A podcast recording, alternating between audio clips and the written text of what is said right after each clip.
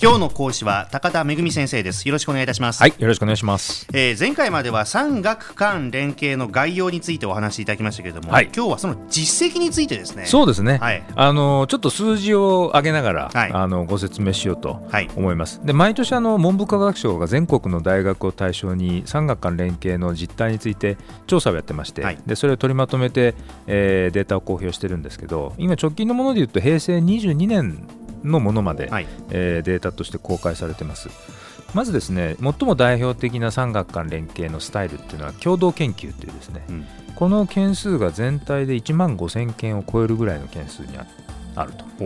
でこれはですね前年度と比べると若干増えていて、えこれ実はあのリーマンショックの時にですね一度下がったんですね、えはい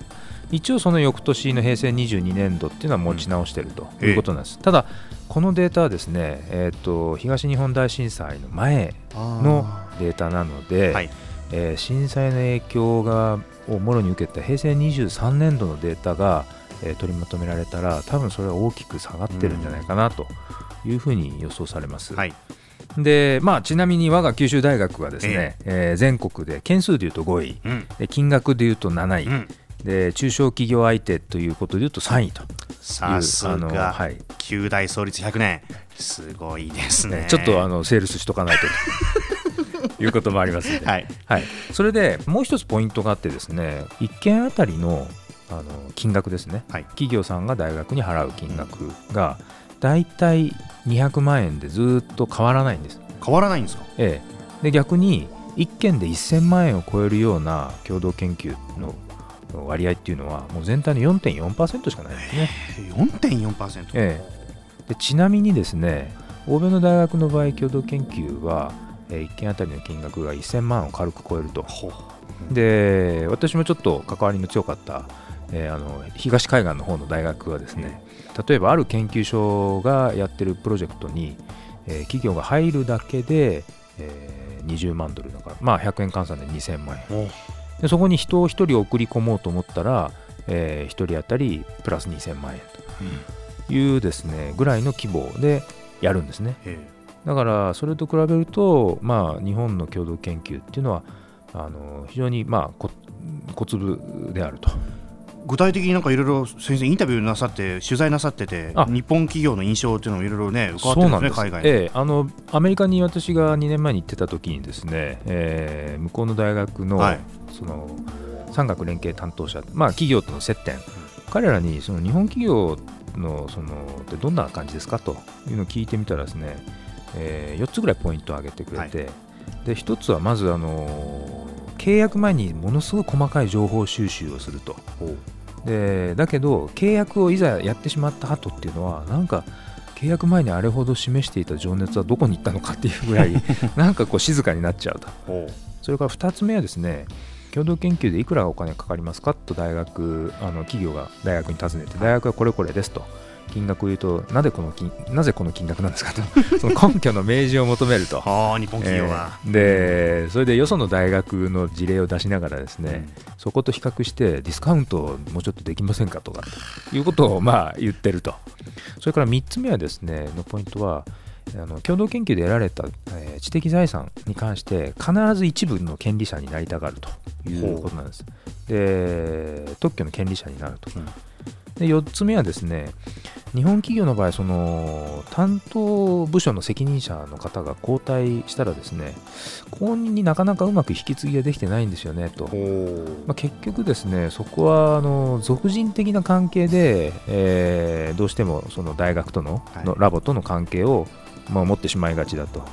ういうことをそういう傾向があるんじゃないかってことはその担当者の人は言ってましたね。なるほどねこれもう日米のもうカルチャーの違いみたいなところになっちゃうんですかね最終的には。そうですね、あのまあ、今後もこの放送の中でいろいろと解説をしていきたいと思いますが日本のものづくりのあり方って、えーすり合わせ型ってよく言うんですよね、はい。で細かい調整をやっぱりこうなんとかあうんの呼吸でこうすり合わせながら、うん。えー開発をしていくっていうような、まあ、そういうのが得意だとうん。言われてるんですけども、まあ、こういった俗人的な関係に陥りがちだっていうのもその逆に言うとすり合わせが得意だから、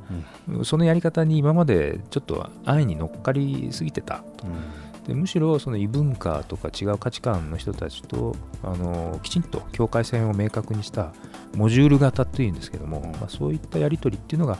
今後もっと必要になってくるんじゃないかなというふうには感じさせられますね。うん。ではここで先生からお知らせがあるということで。はい。あの今日は大事なお知らせがもう一つございます。QBS はですね、はい。あの来たる6月19日えに法人向けの説明会を開催しようとええ。お予定しております、はい。あのビジネススクールを社内のその人材開発に活用しようと考えておられるような企業の人事担当者主にはですね人事担当者向けの説明会なんですけれども、えー6月19日火曜日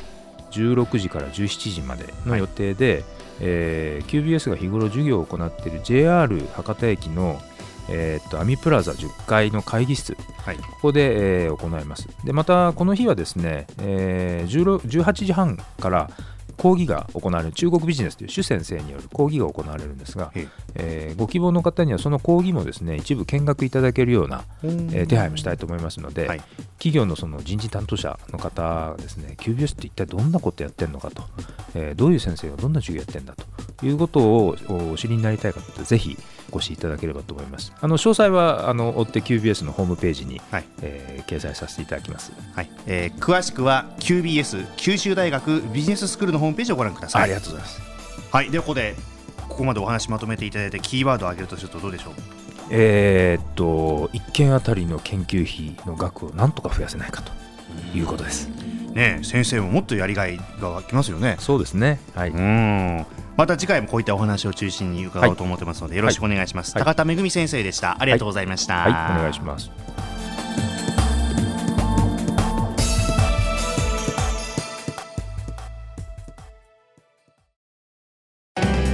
スマートフォンを持ってる皆さんいいことを教えます。ビビックは光だけじゃない。ソフトバンクのスマホも安くなる。2年間パケット代を毎月430円割引スマホ BB 割 with ビビック好評受付中。詳しくは「ビビック」で検索。